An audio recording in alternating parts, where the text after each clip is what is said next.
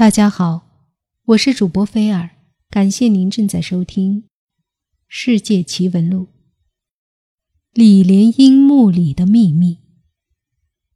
赵广志曾是六一学校的教师，他回忆说，就在七月底八月初，文革主任把我们领到小树林李莲英的坟前，说从明天开始把李莲英坟给我砸了。说是破四旧，但谁都不曾料想，打开一座坟墓竟会是一项如此艰巨的工程。一个多星期过去了，连续不断的连挖带掘，但整个坟冢却几乎毫发无损。赵广志回忆说：“那是三合土，是用糯米汤、鸡蛋清还有。”黄土白灰活成的。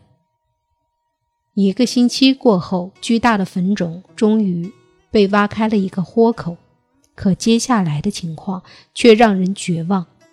一层花岗岩出现了，没多久便报废了三把大锤。要靠人力凿开坚硬的花岗岩几乎不可能。墓室隐身在何处，同样没有答案。而墓室中究竟有没有墓穴主人，更是无法预料。那条通向墓室的神秘之路，究竟会在哪里呢？就在这时，一个老人走到了他们跟前。老人问他们：“干嘛呢？”赵广智回答说：“挖李莲英墓呢。”老人接下来的话让在场的人都大吃一惊。赵广志回忆说：“老人说，傻小子，别这么干，你挖不动那儿。来，我告诉你。”老人神秘地指出了墓碑的方向。老人说：“在这儿往下挖，这底下是地宫，后面是马道。我小时候下去玩过。”老人所指的挖掘地点就在坟冢前面两块巨大的石碑附近，又是三合土，接下来是一层碎石。在清理了近两米深的碎石之后，一块青色条石渐渐显露出来。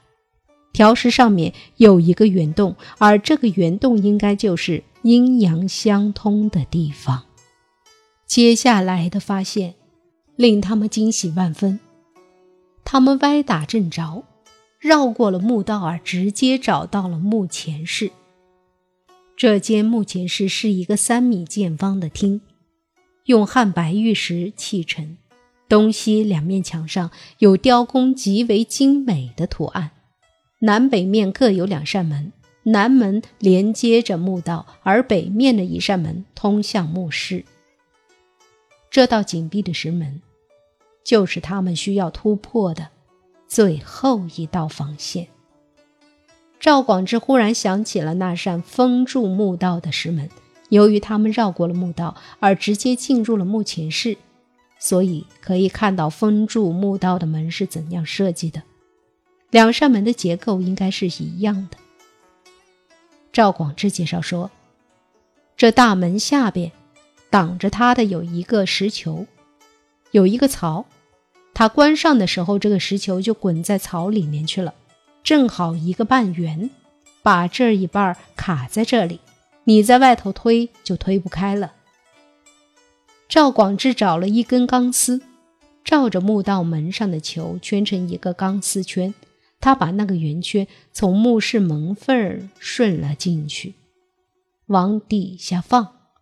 兜那儿求，第一次钢丝滑脱了，赵广志第二次往底下兜，一下就套住了那个球，一使劲儿，门开了。李莲英之墓的木门就此被开启了。赵广志找来手电，小心翼翼地走进了墓室。这时，他们发现棺材几乎从棺床上掉了下来。难道这里曾经有人来过？棺材是紫红色的，棺材上头描了金花，非常细腻。停放棺材的是一张汉白玉棺床，在棺床的上面，他们发现了一个没有打穿的圆孔，伸手进去一摸，摸出一个挂着玉坠的荷包和一些散落的铜钱，说明李莲英的下葬规格是金井玉葬，这是一种规格极高的下葬方式。紧接着，他们在墓室的墙壁上看到很多黄色的印记。赵广之他们分析，这些水印应该是地下水溢出来又回落之后留下来的。而棺材之所以会发生倾斜，应该就是随着地下水的涨落而漂移了原来的位置，从棺床上歪倒下来。因为撞击，棺材的顶部留下了些许变形。和开裂。赵广志将撬杠缓缓地伸进了棺木开裂的缝隙，屏住呼吸，用力一撬，就把它撬开了。赵广志回忆说：“里边平平整整躺着一个人形，有头、有胳膊、有脚，盖着被子。”傍晚时候，工作组组长连同文物局的两位同志。赶到了墓室现场，他们在墓室的入口处架起一盏探照灯，昏黑的墓室里稍稍亮了一些。其他人都到了门外，由赵广之一人开始清理棺材。赵广之在清理棺材的时候，想直接搬动尸骨，万万没想到自己双手最后触摸到的是一个皮包骨的头颅。他想先把被子掀起来，结果手抓下去以后，却抓起一把黑色的泥。他仔细一看，黏糊糊的黑泥是已经烂掉的被子。心悸之余，赵广之决定直接搬动尸骨。赵广之回忆说：“我就把手托在他的右腿右脚那儿，使劲这么一搬，鞋底子下来了。”搬一个鞋底子来，一看里面像黑棉花一样，大吃一惊。里面为何要塞上棉花？难道鞋没有被穿在脚上吗？紧接着，他摸到了一层厚厚的衣服，取出来一看，是一件长袍。这件长袍竟然没有腐烂，依旧能够完整的抖开，而在衣服里却没有骨头。全是黑棉花那样的东西，而到了尸体的腰身部位时，他摸到了一件硬物，拿出来一看，原来是一串佛珠。随即，他又发现了一些随葬的金银珠宝，一共有五十多件。赵广之逐渐摸到了棺材的头部，突然，他的手停住了。他回忆说：“我现在还记得那头颅的样子，颧骨高，撅着嘴，不是骷髅，上面还包着一层皮。”他就意识到，这是一座只有头骨的坟墓。神秘的气氛一时间笼罩着小小的墓室。尸体不会腐烂成灰。仅剩下一颗头骨，而尸体也绝不可能遭到过破坏，因为无论是整齐有序的墓室、完好无损的棺木，还是五十多件价值连城的随葬品，都说明在此之前，墓室从未曾有人来过。在那个惊心动魄的夜晚之后，坟墓的清理工作又持续了几天，而那颗头骨。则被随意弃置在外了。